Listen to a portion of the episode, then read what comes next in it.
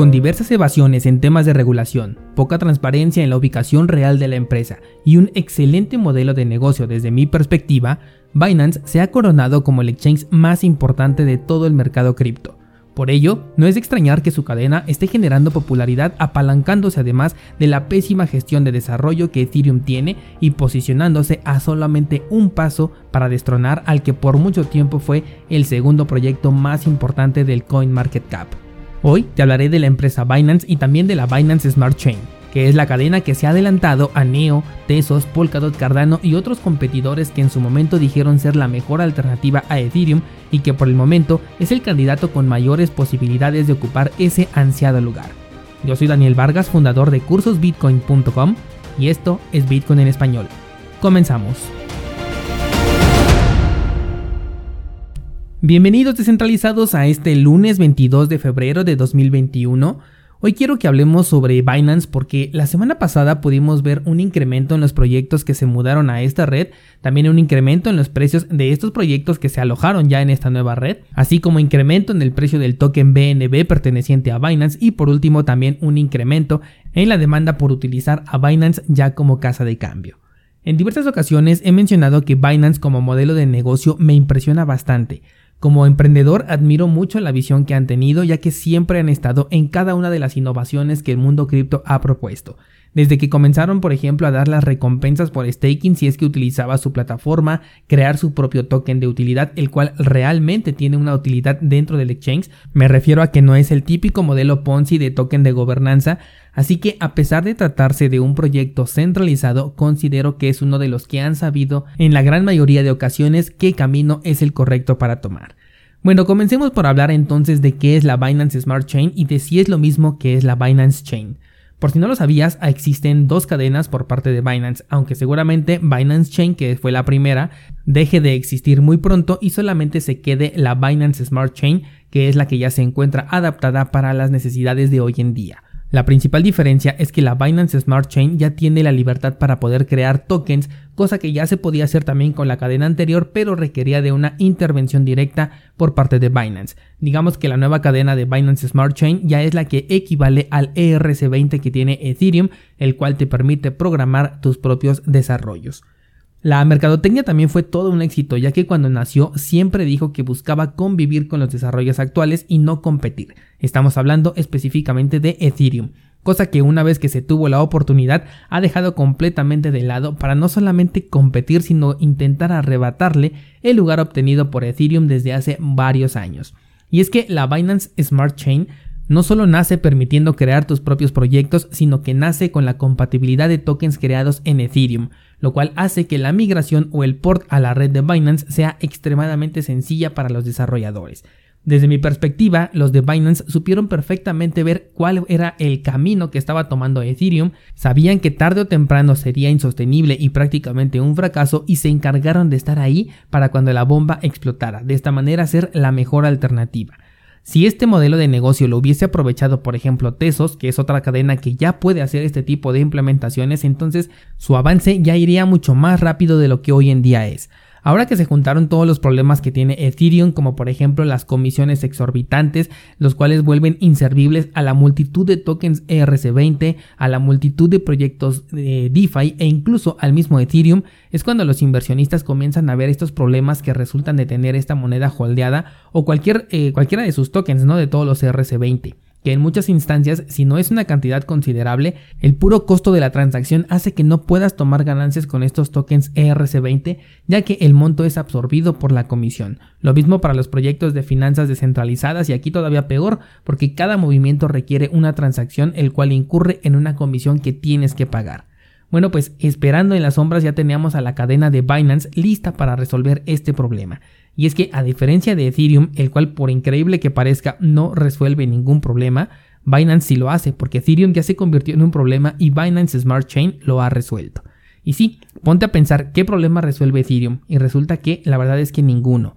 Ahora, si te preguntas qué utilidad tiene Ether como criptomoneda, pues resulta que tampoco tiene ninguna utilidad. Y esto es algo que casi nadie ha visto, por eso el precio de Ethereum se está yendo a las nubes, porque como muchas veces te lo he dicho, se trata de una inversión popular y ciega, que los mismos inversionistas creen que están invirtiendo en los fundamentales que tienen Ethereum, pero realmente están invirtiendo en las falsas promesas que les están dando porque fundamentales la verdad es que no tiene. Tiene muchas promesas bastante interesantes, tiene propuestas que si las llevaran a cabo serían muy buenas, pero sin embargo todo se ha quedado hasta el momento en promesas. Bueno, regresando a la cadena de Binance, su token BNB ya tenía una utilidad antes de que la cadena existiera, que era pagar las comisiones de los intercambios del exchange más importante del entorno de las criptomonedas, además de ofrecerte un incentivo para utilizarlo haciendo que las comisiones fueran más pequeñas cuando querías hacer intercambios y ofreciendo la opción de convertir todos los centavos que te sobraran de tus criptomonedas a esta eh, moneda de Binance Coin para que de una u otra forma te llevaran de la mano al uso de esta moneda.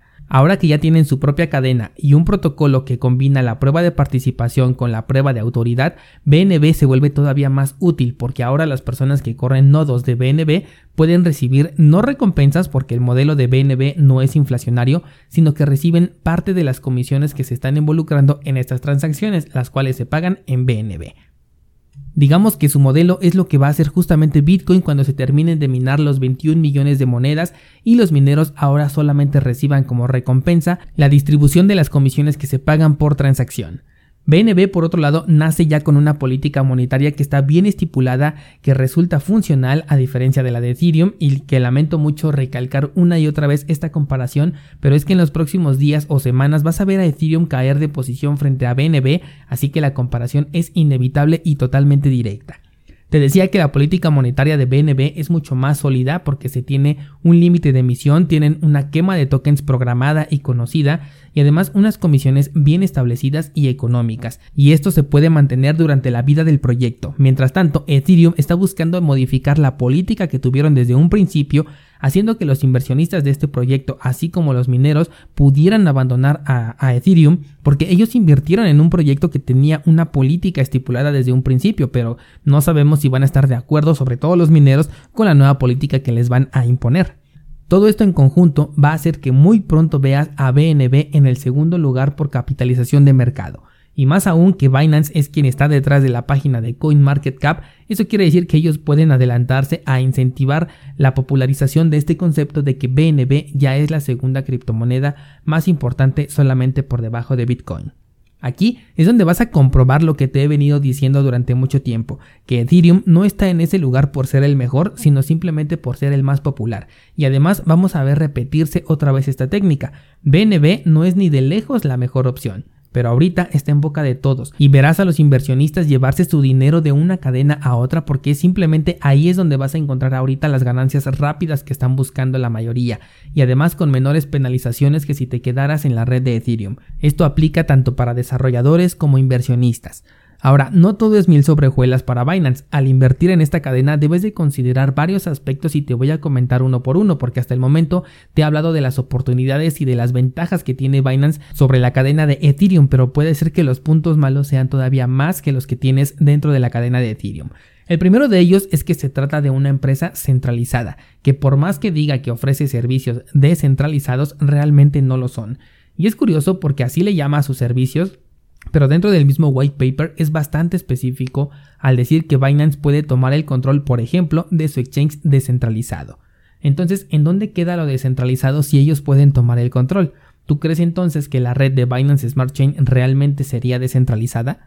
Otro punto es que le pertenece al régimen chino, uno de los más estrictos a nivel mundial y amantes del control, cuyos planes podrían ir mucho más allá de lo que podemos imaginar. A estas personas les estaríamos confiando no nada más nuestro dinero, sino también nuestros datos personales. Hace tiempo te había dicho que en China toda empresa que se crea tiene que tener por ley una participación directa del gobierno. Es decir, toda empresa que radica en China en un cierto porcentaje le pertenece al gobierno y ellos pueden tomar decisiones directamente. Ejemplo claro de ello es la reciente desaparición de Jack Ma después de haber dado un comentario incómodo sobre el régimen autoritario de este país y que terminó con una desaparición temporal de prácticamente tres meses de este CEO y ahora ya no es libre de tomar acciones sobre quizás la empresa más importante de comercio electrónico del mundo. Me refiero a Alibaba.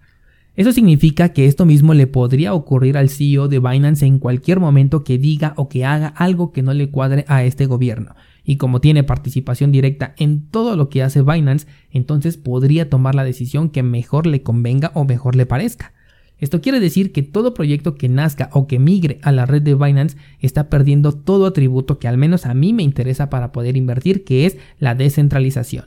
Finalmente terminarías utilizando un instrumento del tipo bancario y no una criptomoneda, y la reciente popularidad que está teniendo esta red de Binance demuestra el infinito número de personas que no comprenden lo que están dejando ir al mudarse a esta red, ya que si ahí está el dinero, pues ahí van a estar ellos también. Siguiendo con los puntos negativos, la semana pasada Binance bloqueó todas las transacciones con tokens ERC20 y con Ether, esto supuestamente por un problema con la congestión en la red, cosa que realmente no ocurrió en ningún otro exchange y que además ocurrió en un momento en el que las comisiones, aunque sí eran altas, no estaban ni cerca de los puntos más altos registrados en días o semanas anteriores en los que el servicio de Binance funcionó a la perfección por lo que esto significa que se trata de una estrategia para resaltar el potencial que tiene la red de Binance frente a la red de Ethereum. Por eso te decía que era imposible no comparar estas dos redes porque se trata de un ataque dirigido a lo que están haciendo. Y como último punto negativo, el CEO de Binance yo reconozco que es una empresa visionaria que ha sabido rodearse de las personas adecuadas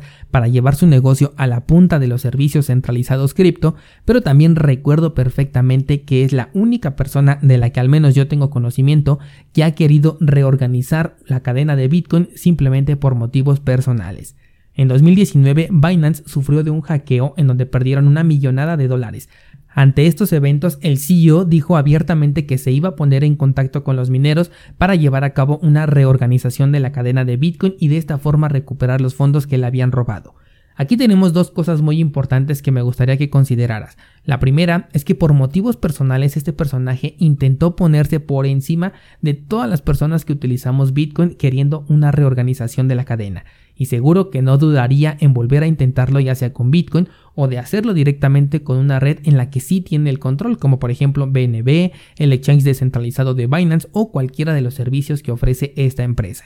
El segundo punto es que a pesar de todos los esfuerzos positivos que ha hecho su empresa, no sabe cuál es el funcionamiento interno de Bitcoin, porque para realizar una reorganización de la cadena no basta con convencer a los mineros para realizar este evento y listo, problema resuelto. Así que ojo, porque esto significa que una de muchas decisiones que pueda tomar podría estar gravemente equivocada también.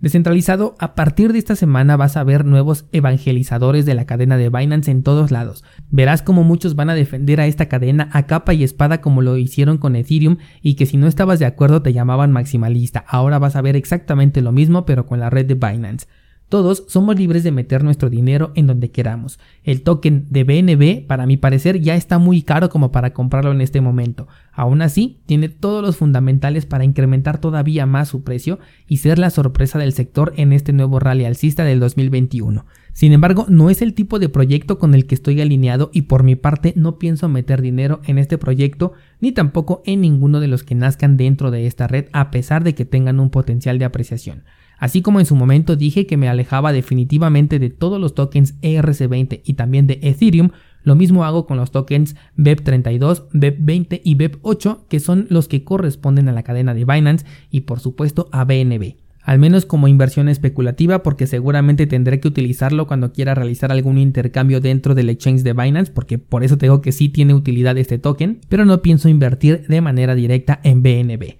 Descentralizado, en conclusión, la red de Binance es más rápida que la de Ethereum, es más económica, más escalable, es funcional para los fines que están buscando, está alineada con la visión actual que tiene el mercado, o al menos con lo que buscan los inversionistas que están cazando oportunidades, su token BNB realmente tiene utilidad, seguirá subiendo de precio seguramente y aunque parece que tiene muchas ventajas, de ninguna manera es una buena alternativa como para que el sector le dé una importancia tan grande o haga una migración masiva. Hacerlo sería caer nuevamente en las garras de actores centralizados que se están aprovechando de las nuevas necesidades que la misma gente está creando dentro del sector. Y al menos yo no entré a este mundo de las criptomonedas para replicar algo que ya tengo en el sector económico tradicional. Desde mi perspectiva, migrar a la red de Binance sería un paso hacia atrás en el entendimiento de la filosofía cripto que nos dio Satoshi Nakamoto con el white paper de Bitcoin.